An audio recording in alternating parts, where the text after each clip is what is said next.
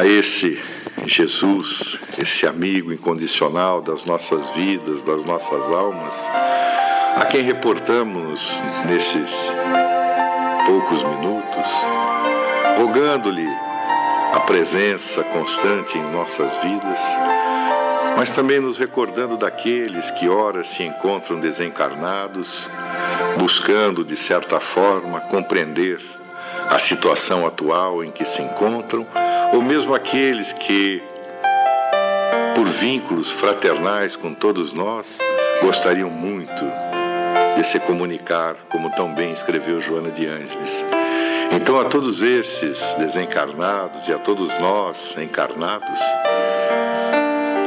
suplicamos aos bons espíritos que a todos nos auxiliem permanecendo junto de nós, dando-nos as diretivas corretas para que as nossas vidas possam ocorrer em abundância, como dissera Jesus.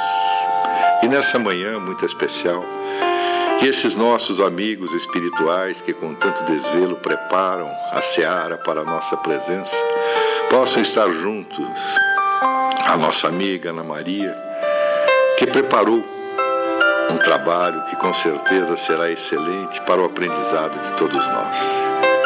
Que sejamos todos abençoados, então, por essas presenças amigas que aqui se encontram.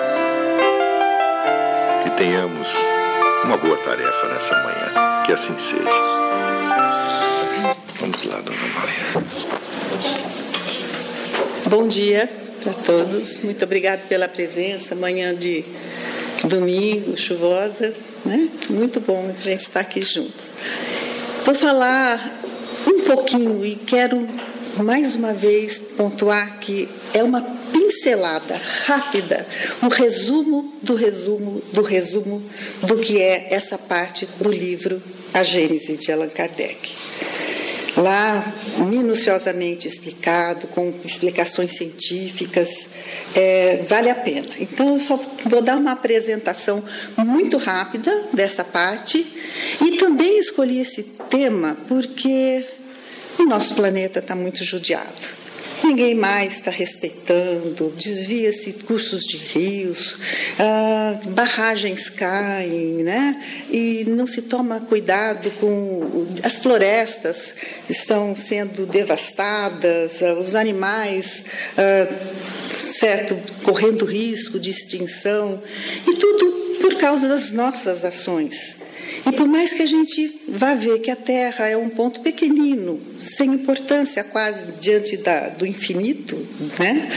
a gente escolheu, aliás, nosso Pai nos colocou aqui, e é ela que nos dá abrigo e nos dá oportunidade da encarnação e da reencarnação para que possamos evoluir. Então eu escolhi a Gênese por esse motivo. E se nós prestarmos atenção realmente à nossa volta, nós vamos notar que tem uma fantástica diferença, diversidade mesmo de tudo que existe na nossa terrinha, nosso planeta, né? A natureza é plena de cores, formas diferentes, as pessoas, né, com suas características físicas, a não ser irmão os irmãos gêmeos, idênticos, não tem uma pessoa que seja igual a outra, cada uma com as suas características, né? E quanta variedade, né? Nos aspectos uh, de solidez, né? De, de compressibilidade, peso, tamanho, é tudo muito diferente, né? E a gente tem que ver as propriedades também dos corpos que se diferenciam, né? entre os gases atmosféricos e um filete de ouro, né? entre a molécula aquosa de uma nuvem e a do mineral, que forma a carcaça óssea do nosso planeta. Vamos notar também a diversidade entre o tecido químico realmente de tudo que há de material no reino, e que adornam também o nosso reino vegetal quantas espécies diferentes, mas é muita diversidade. E, e os animais, e da animalidade da terra também. Mas nós não podemos nos iludir. Tudo, tudo o que existe por aqui, substâncias todas elas conhecidas ou desconhecidas, são meras diversidades, diferenças de aglutinações ou expansões dos elementos comuns a todas elas. Todos e tudo é formado dos mesmos elementos. São modos diferentes sobre os quais a matéria se apresenta. Temos que admitir, então, a unidade da matéria para nós podermos compreender a sua diversidade, a sua multiplicidade das nas operações da natureza. Então, os elementos dos corpos simples, os corpos simples são aqueles que não podem ser mais simples do que são, subdivididos, né? Eles já, já são a, a, a simplicidade em si. Eles se encontram, então, esses elementos em diferentes quantidades, em, todos, em tudo que existe de material, aglutinados ou condensados, em diferentes, como eu falei, proporções, né? Em toda a matéria que existe. Quando eu falo desses elementos, eu estou falando de oxigênio, hidrogênio, azoto, cloro, carbono, fósforo, né, enxofre, iodo, chumbo, estanho, zinco, ferro, cobre, aí vai esses elementos, arsênico e outros e outros, né? Aqueles metálicos todos, né? Tudo isso constituindo a matéria cósmica, primitiva, o fluido cósmico que formou tudo, certo? Simples, uno, não é? Só que foi diversificado em certas regiões, em certas épocas né, de seu aparecimento e que um dia se desmembrou pela extensão dos seus componentes e se decompôs em outros corpos diferentes, diferenciados, diversos. Essas várias combinações da matéria não podiam deixar de ser ilimitadas ilimitadas, porque condensa-se, né, ou se expande. Este elemento com aquele elemento combina-se com um, tira com o outro, quer dizer, é, uma, é, é infinita a, a, diversidade, certo? Então, uh, mas todos eles com os mesmos elementos uh, na sua formação. Eu já dei um exemplo aqui uma vez, muito simples, mas que eu acho que uh, exemplifica bem isso. Vamos supor que a dispensa da nossa casa seja né, um espaço que a gente tem cheio de elementos, desses elementos que ao invés de ser o oxigênio, carbono, hidrogênio, etc., sejam a farinha, né, o açúcar, o ovo, o Nescau, a maisena e uma geladeirinha ali com tomate, com um monte de coisa que a gente vai precisar, leite. Tudo bem, são os elementos. Me dê só o ovo, a farinha e o leite. Eu posso fazer panqueca, eu posso fazer bolo. Dona de casa que sabe. Entra numa dispensa, olha os ingredientes, os elementos, aglutina, ou separa, ou combina esse com aquele, aquele com... Você vai fazer um milhão de receitas diferentes usando os mesmos elementos. Assim o nosso Criador. Assim a criação, a evolução. Com os mesmos elementos formaram-se várias diversidades e ainda se formam muitas coisas diferentes conforme a época, a aglutinação ou expansão dos elementos, certo?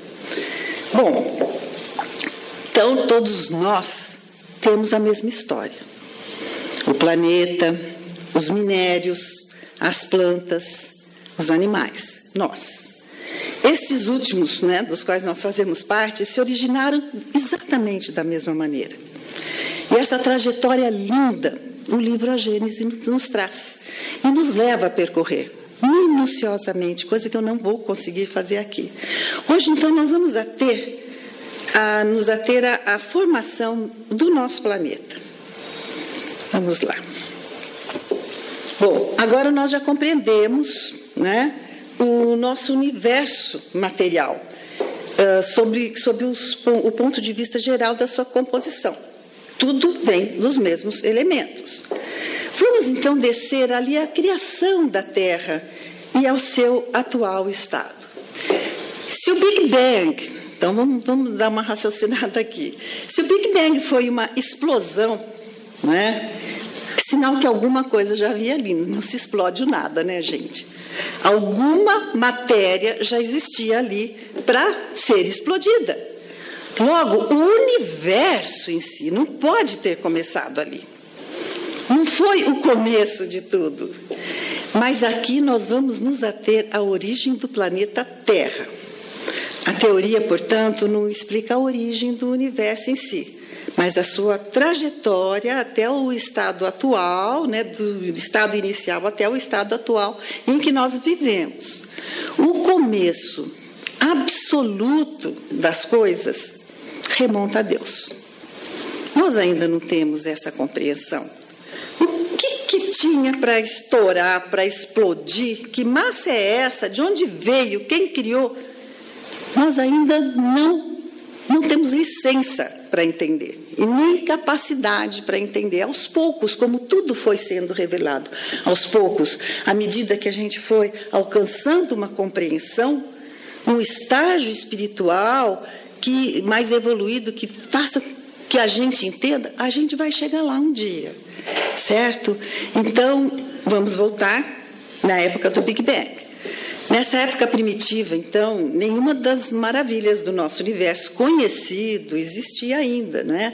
Mas sob a batuta do nosso maestro divino, todos todos os materiais, os elementos que no futuro haveriam de formar, né, o templo da nossa natureza, se encontraram de súbito nesse vácuo. Todos esses elementos nesse nessa matéria certo? Nesse, nesse, nessa matéria cósmica. E, e preencheram os vácuos. Então, houve essas explosões desses elementos, dessas massas que já existiam, né, em consequência de uma expansão que foi causada por uma altíssima, altíssima temperatura que haviam chegado. Né, e a gente sabe que explode mesmo. Como resultado, então, das leis universais que regem a matéria, principalmente da força molecular, né, gente? Que, que, que, se atraem, as moléculas se atraem. A força molecular da atração, ela tomou essa, essa forma de, de um esferoide. A única forma que um, uma matéria pode assumir se ela estiver, estiver insulada no espaço. E uma matéria ainda que não está solidificada. Né? Então, essa, essa forma foi sendo modificada né, pelo movimento circular da gravitação, levando todas essas zonas moleculares em direção ao centro, certo? Levando-a então àquela forma lenticular, que é aquela forma da esfera achatada. Isso no conjunto dessa nebulosa geratriz. Ela deu nascimento a centenas, vocês podem ver, a centenas, milhões de mundos, certo? Condensou-se e aí sim tomou a forma esférica. Mas o seu primitivo calor, desculpa, desenvolvido pelos seus diversos movimentos, muito lentamente foi se harmonizando e, e, e amenizando.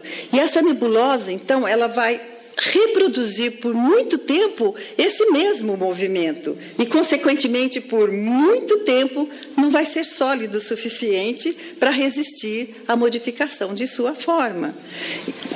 Por causa desse movimento de rotação mesmo, que, é, que estava imprimindo essas formas e não estava solidificado e tomando formas diferentes.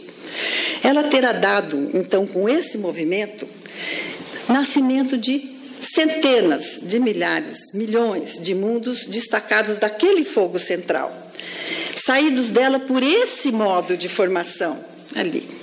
Os planetas são assim formados dessa matéria condensada, porém não plenamente solidificada. Matéria como vimos, destacada dessa massa central que está aqui, certo? Pela ação da ação centrífuga e que tomam o formato de uma esfera mais ou menos elíptica, que é aquele círculo achatado que nós falamos. Um desses, mas um desses milhões de planetinhas que se formaram é a Terra. E assim a Via Láctea se formou.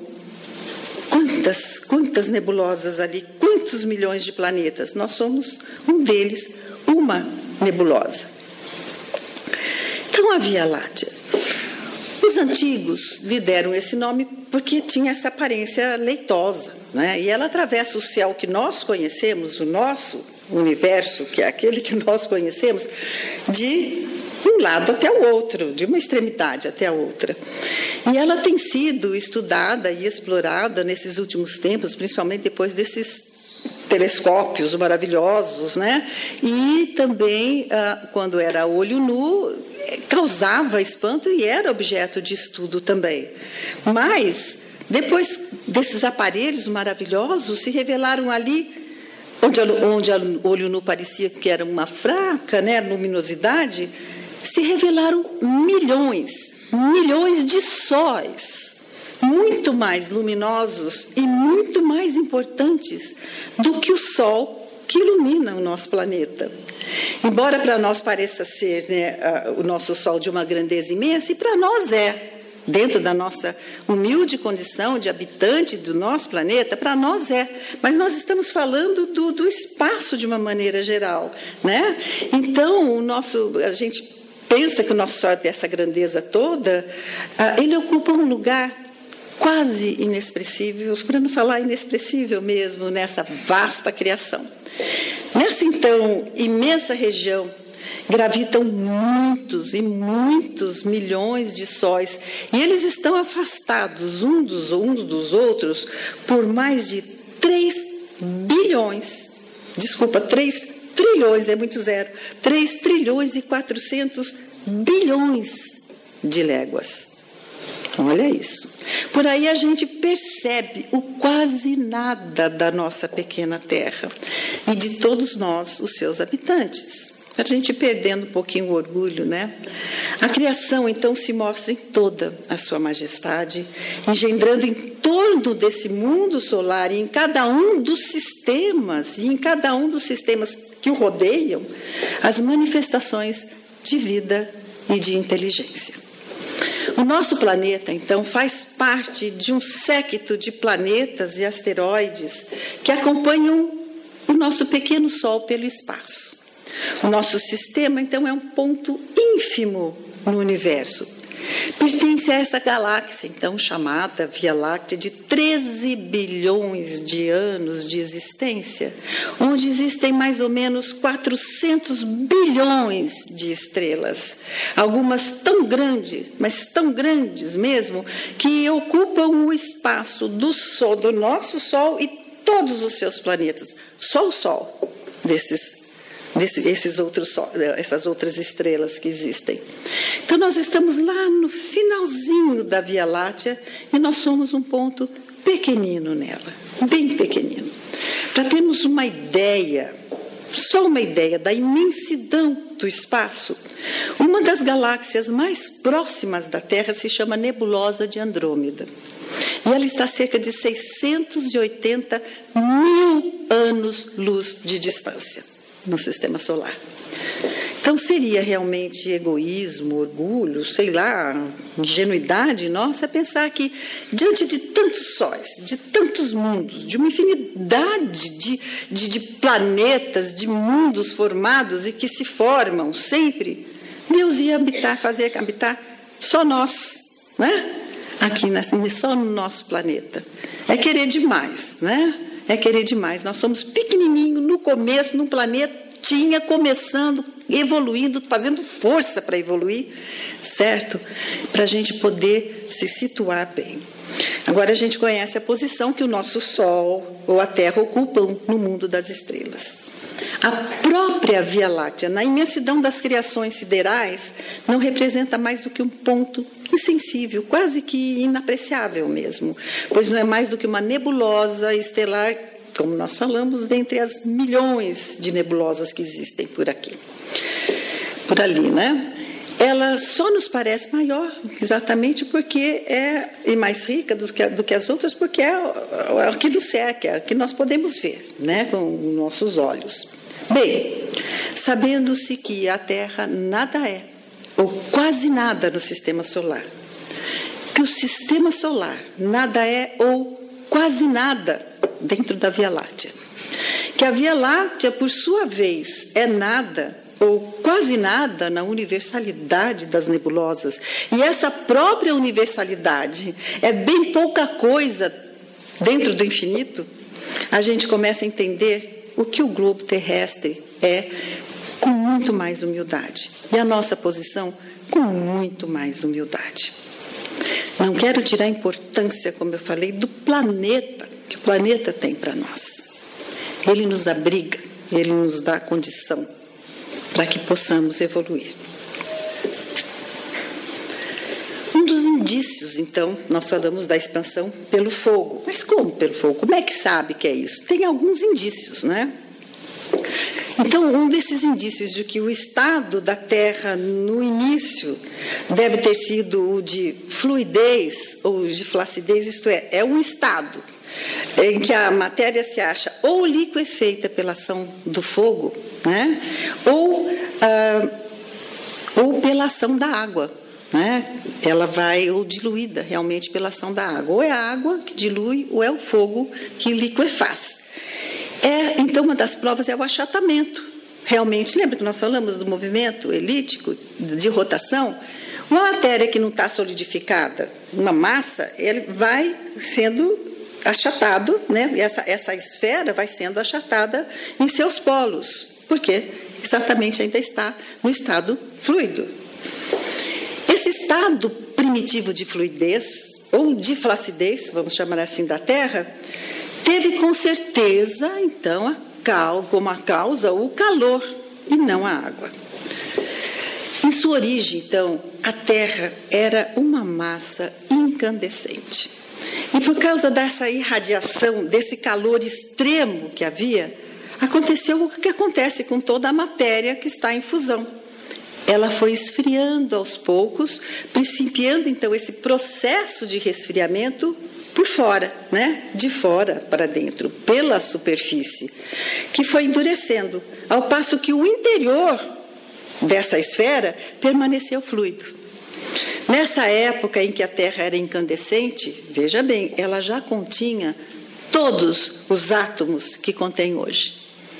Eles apenas estavam sob influência desse calor altíssimo, dessa altíssima temperatura, e grande parte das substâncias que compõem o nosso planeta hoje e que vemos forma, pela forma líquida, sólida, metais, cristais, se achavam já ali, mas em estado diferente, lógico, pela alta temperatura. Sofreram unicamente uma transformação com o resfriamento, em consequência do resfriamento. E aí formaram novas combinações. A nossa dispensa entrando em ação aí, né? A água, por exemplo, foi forçosamente transformada em vapor e se misturava com o ar todas as matérias suscetíveis de se volatilizarem, né, de virarem, de se transformarem em vapor, tais como os metais, o enxofre, o carbono, elas se achavam em estado de gás. A atmosfera, então, nada tinha. A atmosfera não tinha nada de semelhante com a atmosfera que tem hoje, na sua maneira de se apresentar. A densidade de todos esses vapores dava um, um aspecto opaco a essa, a essa atmosfera, né? Então, nenhum sol poderia atravessar. Tá? Era muito densa, realmente. Então, nenhum raio de sol conseguiria atravessar essa atmosfera. Então, o primeiro efeito desse resfriamento que gente, quando a gente fala é assim milhões e milhões de anos. Por, por isso que a gente tem que tomar conta da nossa terrinha. Não foi assim, faça-se o mundo, né? Tchau, criação. E lá apareceu, faça-se os animais, tá, água, separa isso. Não tem isso. Vamos respeitar a evolução, os milhões, bilhões de anos que nós demoramos para chegar a um estado em que pudemos eh, vir aqui habitar. O que passou né, para podermos chegar no que somos hoje. Então, essa solidificação da superfície É normal uma massa em infusão se resfriando, ela começa a se solidificar pelo exterior. E vai formando aí uma crosta resistente, né? Que era bem fina no princípio, mas ela foi se espessando gradativamente, formando então ali a primeira pedra que apareceu no nosso, no nosso planeta, que é o granito de extrema dureza, que se chama assim por causa do aspecto granulado, assim bem granuloso que ele tem. Granuloso. Foi sobre essa camada de granito que foram se depositando, então, sucessivamente as outras camadas dos terrenos que foram se formando. Então, a efervescência daquela matéria incandescente produziu, então, na crosta que estava se formando, numerosas e profundas fendas. Ela, ela se dilatava, essa crosta, e abria fendas realmente, né? Pelas quais essa mesma matéria extravasava.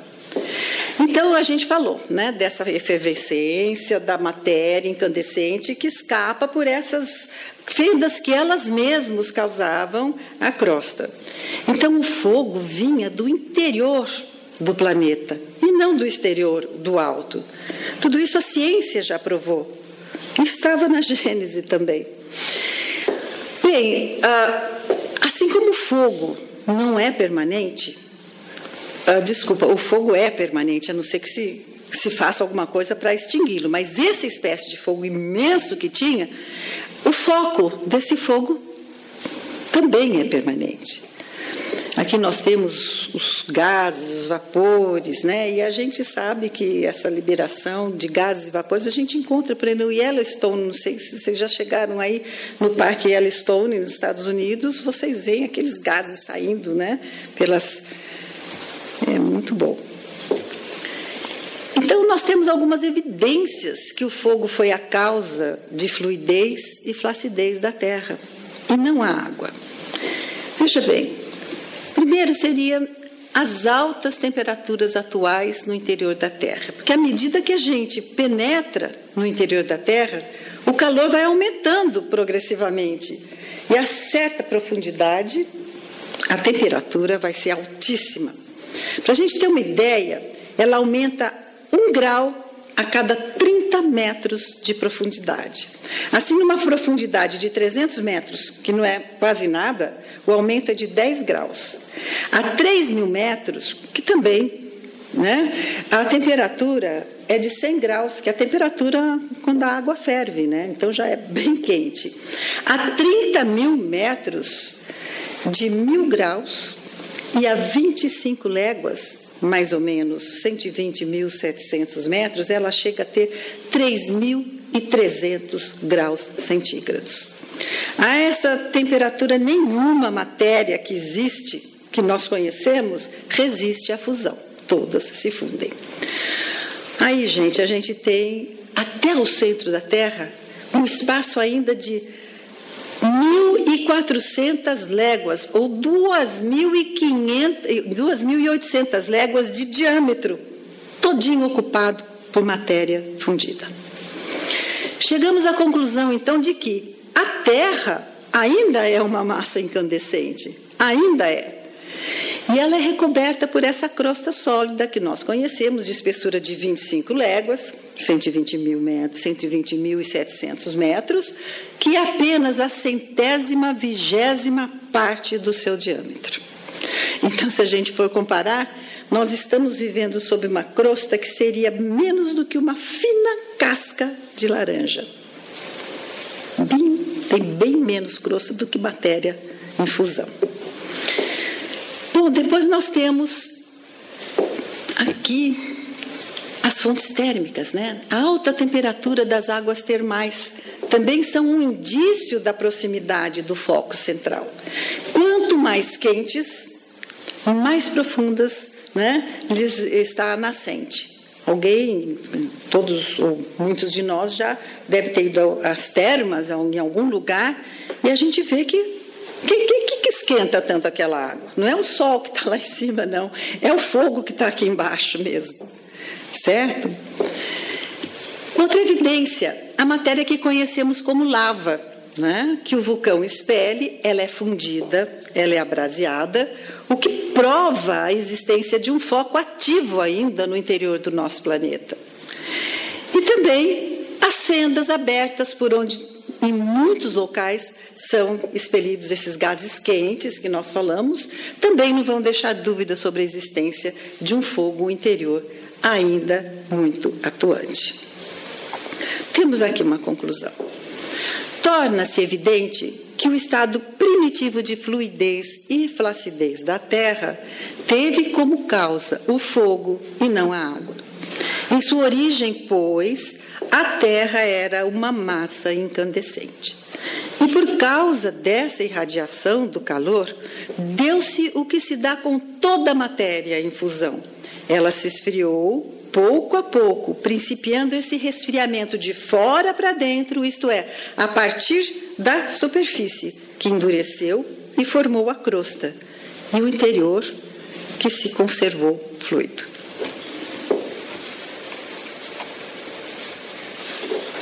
Muito bem.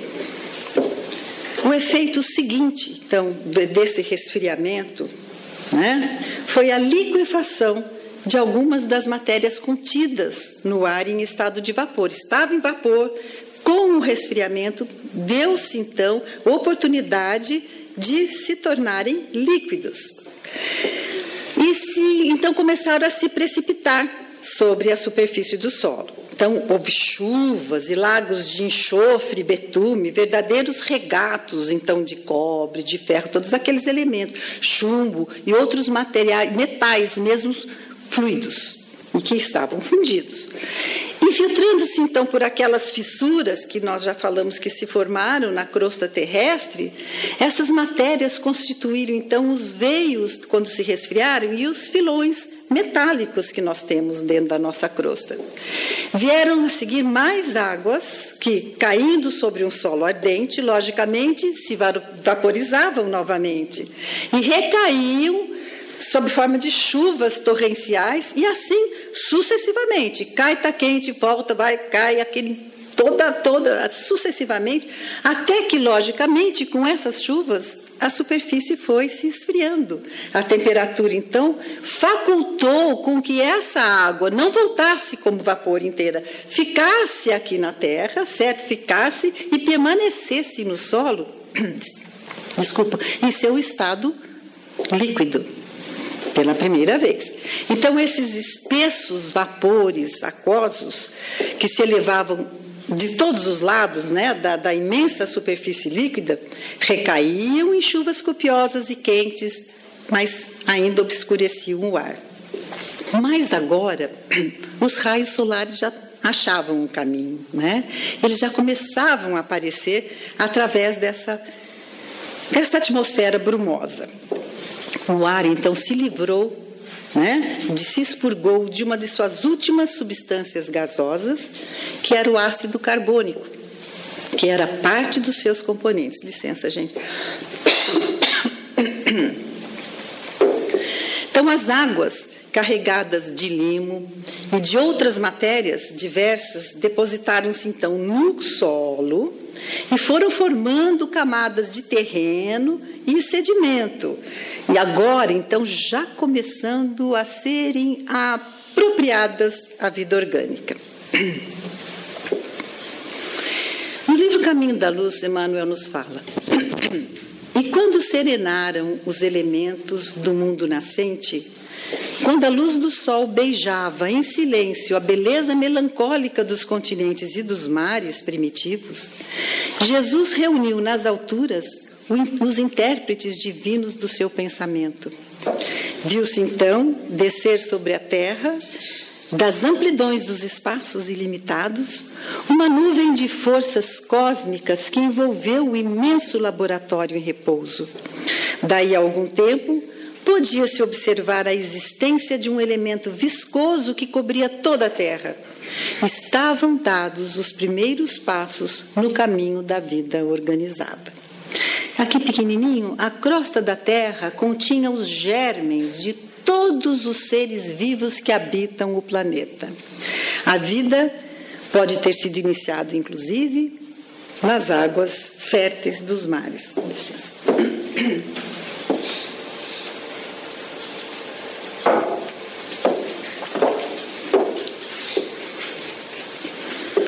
Então, essas águas carregadas de limo, de matérias diversas agora, né, apropriadas já para a vida orgânica, propiciaram então o surgimento dos primeiros seres vivos, primeiro dos do reino vegetal e depois os do reino animal. Por toda parte, a vida se manifesta assim que lhe são propícias as condições, lógico, dando origem a cada espécie conforme a diversidade da condensação ou expansão dos elementos existentes já, como nós havíamos falado, e nas condições próprias que foram surgindo para que eles pudessem existir realmente. Vegetais de organizações bem menos complicadas, bem simples, com nomes científicos complicadíssimos, mas são os líquens, os cogumelos, os musgos, as plantas herbáceas que surgiram primeiro. A gente ainda não via árvores de tronco lenhoso como a gente conhece hoje, mas apenas desse gênero aqui do meio, como as palmeiras, porque a haste delas era esponjosa e muito parecida, bem análoga à constituição, à formação das ervas já existentes. Então, sob o império do calor e da umidade, e como tinha uma certa quantidade ainda de ácido carbônico no ar, que é impróprio para a respiração dos animais terrestres, mas necessário às plantas, os terrenos expostos se cobriram rapidamente de uma vegetação pujante, ao mesmo tempo que as plantas aquáticas estavam se multiplicando no seio dos pântanos. Plantas que hoje são simples ervas mesmo, pequenininhas, né? Naquela, só de alguns centímetros, na época atingiam altura, grossura prodigiosas. As águas, bom, tudo bem, aí temos as, aquelas águas que já estão ah, quietinhas ali, mas de repente elas começaram a se deslocar. E esses terrenos maravilhosos, cheios dessa vegetação punjantes, foram submergidos certo? Com, com toda essa massa vegetal. E novos sedimentos terrosos cobriram tudo de novo e se adornando com nova camada de vegetação, depois que tudo se assentou, e assim por diante, várias e várias vezes. Acumulados então durante séculos, esses destroços foram formando as camadas de grande espessura foram formadas camadas de que chamam hoje de hulhas, que são de carvão de pedra e são encontradas em quase todas as regiões. Então isso foram séculos e séculos cobre de água, cobre de terra, cobre de água, a água se desloca e vai se formando, então vão se formando essas camadas. Agora vamos ver os animais desse período que, que aparecem em seguida aos primeiros vegetais eram exclusivamente marinhos e rudimentares, se aproximando no máximo dos vegetais. Depois a gente vai ver certinho a, como é que eles foram aparecendo. Mais tarde apareceram os crustáceos e os peixes de espécies que nem existem mais. No período seguinte, os, os, animais ainda são aquáticos ou começam a aparecer os animais anfíbios. A terra está mais seca agora e a vida uh, vegetal progride um pouco mais devagar. Mas já começam a aparecer lentamente as herbáceas de caule lenhoso, como eles falam, as árvores como nós as conhecemos hoje. Desenvolvem-se nos mares uh, formações de matéria calcária que vai dar origem de uma série de animais que têm conchas, né, que a gente sabe. Então nascem novos peixes, de organismos agora muito mais sofisticados e aperfeiçoados. Aparecem os primeiros cetáceos. Os cetáceos são animais marinhos, mamíferos, como a baleia, e os répteis monstruosos, foi exatamente nessa época que apareceu. Os mais característicos dessa época foram o ictiosauro, que era uma espécie de um peixe lagarto que chegava a ter 10 metros de comprimento, com uma mandíbula enorme que continha 180 dentes. Lembra até um crocodilo, mas sem aquela coraça escamosa, não dá para fazer bolsa, né? Seus olhos tinham o volume, só os olhos tinham o volume da cabeça de um homem. Possuía barbatanas como uma baleia e também expelia água, certo? Por aberturas que, que, que lhe eram pró próprias. Depois nós temos o, o plesiosauro. O plesiosauro era outro réptil marinho, tão grande quanto o ictiosauro. E o seu pescoço era excessivamente longo e se dobrava como a de um cisne. Esse conhecido nas histórias, né? Os monstros do lago Nerk. Ah, é esse tipo de monstro que falava, que aparecia. E dava uma aparência de uma enorme serpente ligada a um corpo de tartaruga, vamos dizer assim. Tinha a cabeça de um lagarto e os dentes de um crocodilo. A sua pele era lisa. Depois nós temos o teleossauro, que é o que mais parece com os crocodilos atuais, bem que os crocodilos atuais iam aparecer filhotinhos recém-nascidos perto deles, né? Vivia ao mesmo tempo na água, certo? Ou na terra. Seu talhe era mais ou menos de 10 metros também, 3 ou 4 metros só de cabeça. A boca tinha uma abertura de 2 metros, quer dizer que numa bocada só ele pegava um homem do tamanho do Augusto, certo? Se tinha dois metros, né? Perigoso. o megalossauro, o megalossauro, que era um grande lagarto, certo? Espécie de um crocodilo de 14 a 15 metros de comprimento, essencialmente carnívoro. E ele se nutria com os répteis que existiam ali, né? as tartarugas, os crocodilos e os outros animais de menor porte do que ele. Sua mandíbula era armada de dentes em forma de lâmina de podadeira, de gume duplo, recurvados para trás, de tal jeito que se pegasse, se enterrasse na, na presa, já era, né? Impossível escapar. Tinha também o iganodonte, o maior dos lagartos que já apareceram na Terra. Tinha 20 a 25 metros da cabeça até a extremidade da cauda. A forma dos dentes prova que ele era herbívoro, não né? é tão grande, tão assustador, e ele era herbívoro. Já era bem desenvolvido, né? ele já era bem evoluído, não comia carne. E era e a forma dos seus pés prova que ele era um animal essencialmente terrestre, ele não entrava na água. E temos o mais conhecido, que eu acho, que é o pterodáctilo, que é um animal bem estranho, né? do tamanho de um cisne, participando um, simultaneamente do mundo dos répteis, pelo seu corpo, e do pássaro, né? pela cabeça, e do morcego, pela membrana também carnuda que, que ligava seus dedos, que eram imensos também. Essa membrana servia de paraquedas para ele quando ele se precipitava sobre as presas. Os ossos da mandíbula tinham, veja bem, a mandíbula enorme, tinha metade do tamanho do seu corpo.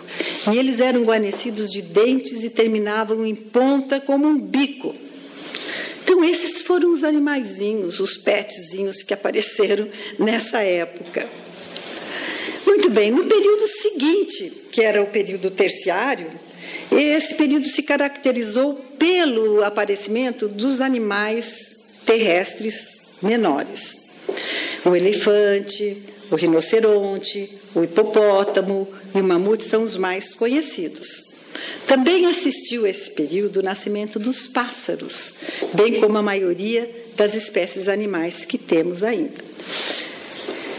Aí veio o período diluviano. Caracteriza-se por uma das maiores hecatombes, um dos maiores cataclismos realmente que revolveram o nosso globo.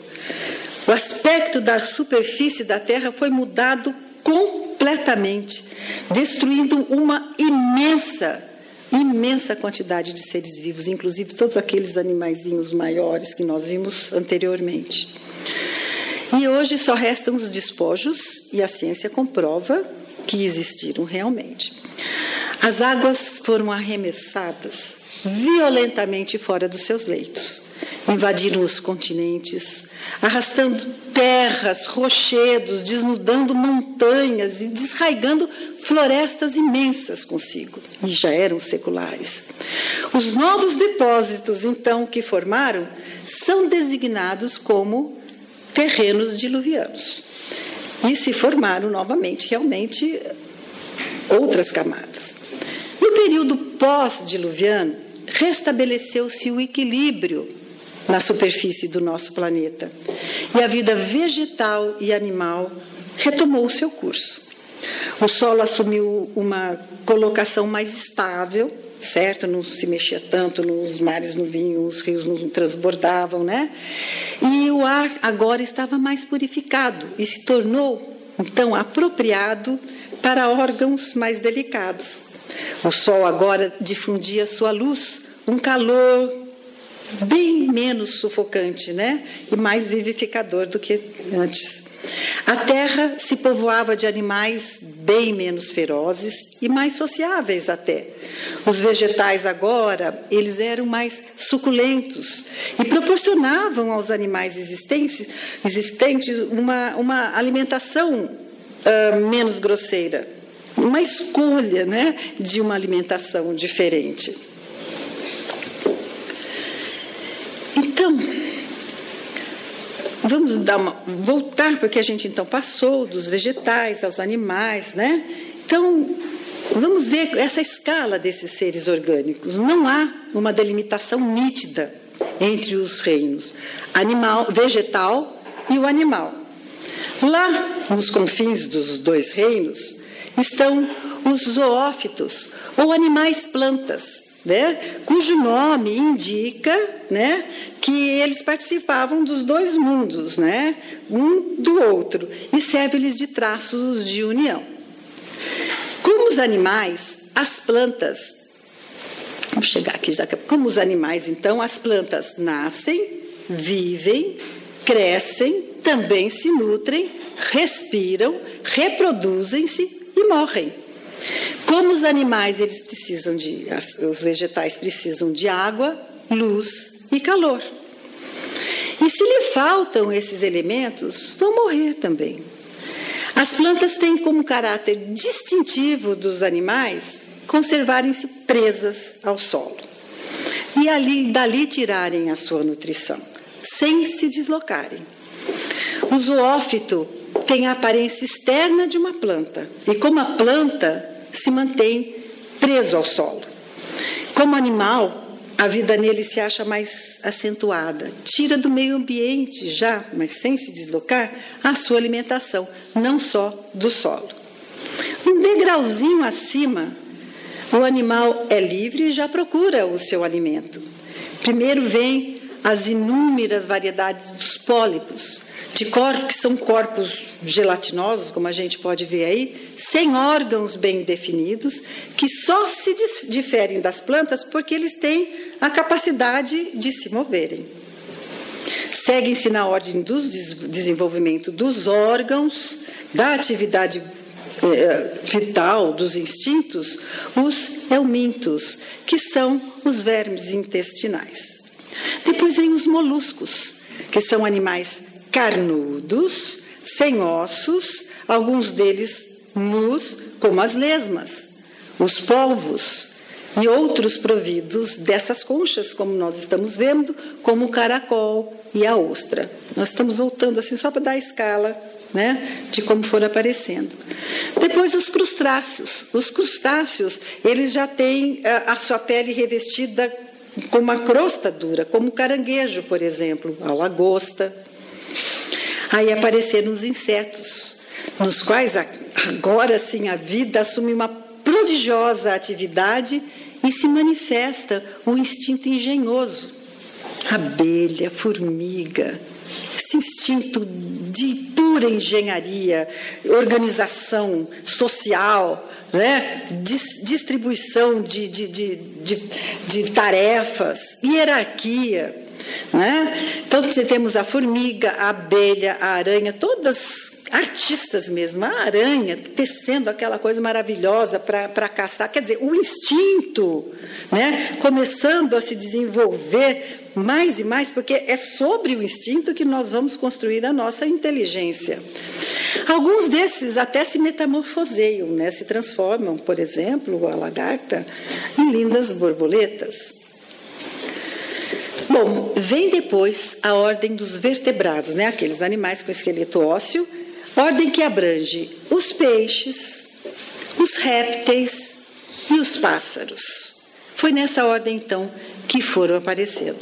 Mas é interessante, gente, notar que se nós considerarmos apenas os dois pontos né, extremos dessa cadeia, a gente ou não entende ou a gente nem nota uma analogia, né, que entre, entre o começo e o fim. Mas se a gente for acompanhar lentamente, essa, essa lenta evolução, se nós acompanharmos de perto e nós passarmos de um anel evolutivo para o outro, sem essa mudança brusca dessas plantas, das plantas aos animais vertebrados, a gente, a gente vai entender. Por exemplo, a gente não pega uma, uma semente e um carvalho. O que, que tem uma coisa a ver com outra? Mas vai de um elo da evolução, até acompanhando aos poucos como brota, como cresce, como vai se fortificando, como os galhos vão surgindo. Aí a gente entende como que uma coisinha daquela chegou àquela maravilha. Então assim é com a criação também. Daí, vamos ver. A conclusão da possibilidade de que os animais de organização mais complexa, inclusive nós, né, não sejam mais do que uma transformação, ou vamos dizer assim, de um desenvolvimento gradual, a princípio muito imperceptível, da espécie imediatamente inferior. E assim sucessivamente até chegar ao primitivo ser que nós somos hoje, né, do ser elementar, lá. Nem, nem tanto hoje, que depois ainda veio bastante coisa, mas aí já no cérebro. Por isso que eu dei o exemplo da sementinha do carvalho. Bom, a alma dorme na pedra, move-se, sonha na planta, move-se, dorme na pedra, sonha na planta, move-se no animal e desperta no homem. Leon Diniz. A criação é contínua. Deus trabalha incessantemente nesse sentido. Ele cria ininterruptamente o que se chama princípios espirituais, que são os espíritos nas suas expressões iniciais, lá no começo, quando são criados, não são espíritos ainda, são expressões espirituais. Certo? Então nós só vamos ser chamados de espíritos quando nós adquirirmos, quando então essas expressões adquirem a razão no reino hominal, quando forem dotados de inteligência. Assim, o universo está em constante expansão, porque Deus não para de criar, certo? A criação jamais vai parar. Somos, enquanto espírito, energia pura.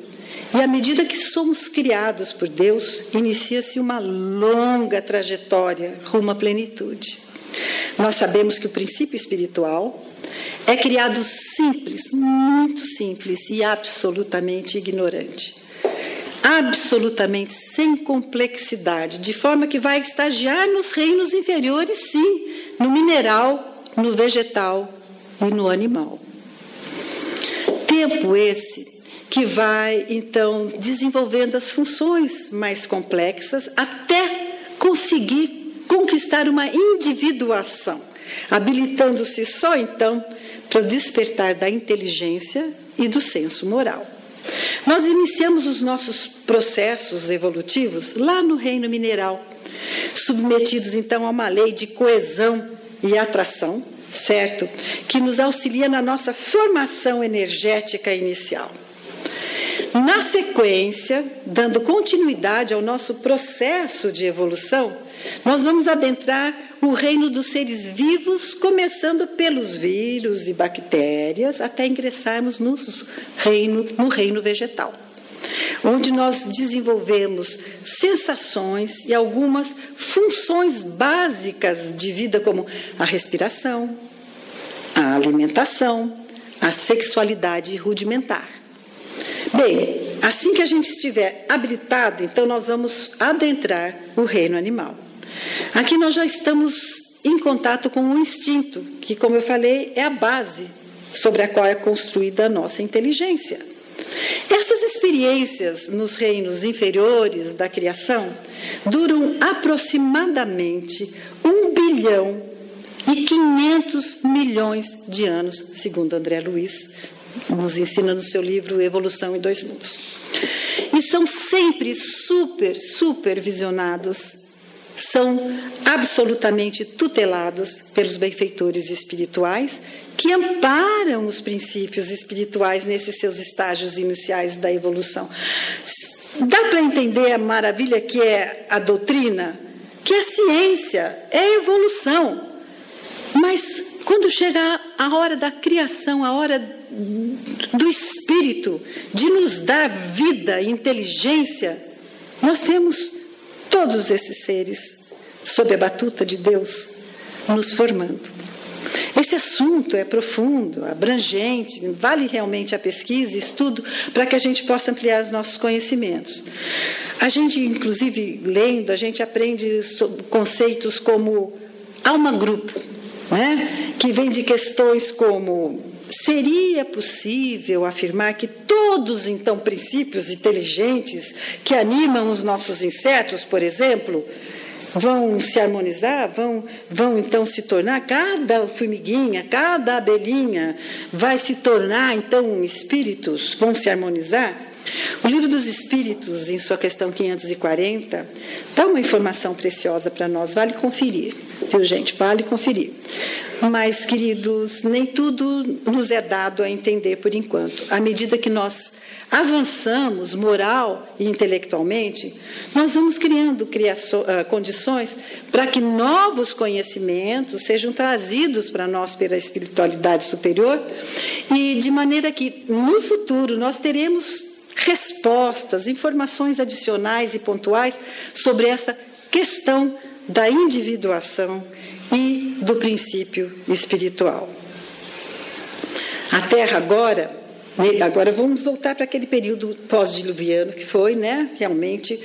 Então, nesse período pós-diluviano, a terra se povoava de animais, como nós falamos, menos ferozes, mais sociáveis. Os vegetais eram mais suculentos, proporcionavam então uma alimentação mais leve a esses animais. Tudo agora se achava preparado no planeta para o novo hóspede que o viria habitar. Apareceria então o homem, o último ser da criação, aquele cuja inteligência concorreria dali para frente para o progresso do planeta e para o seu próprio progresso, né, de uma maneira geral.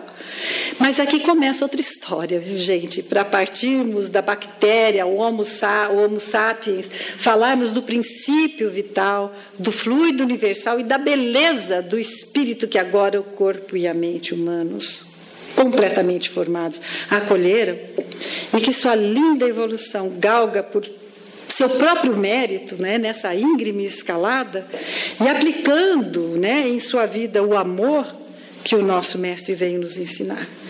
Assim, da rocha ao divino. Embarquemos nessa viagem maravilhosa e valorizemos essa nave que nos conduz e que nos faz possível essa evolução essa nave que chamamos de Terra, o nosso planeta. Daqui para frente, do homem em diante, vai ficar para uma outra palestra. Muito obrigada a todos.